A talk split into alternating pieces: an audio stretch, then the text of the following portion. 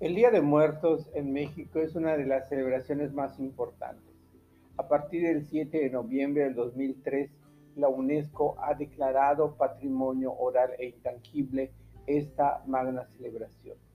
La preparatoria de Yucatán, Luis Miguel Cantón Marín, cada año, antes de la pandemia, llevaba a cabo su concurso de muestra de altares. Debido a esta situación, el año pasado se hizo de manera virtual en este año para no pasar desapercibida esta celebración.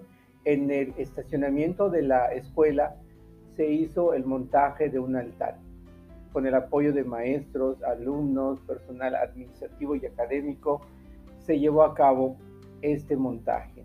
Aquí podemos observar nosotros en la utilización de elementos propios para esta mesa, utilizamos hojas de plátano, guano y en cada nivel se colocaron viandas, dulces, comidas típicas de la región.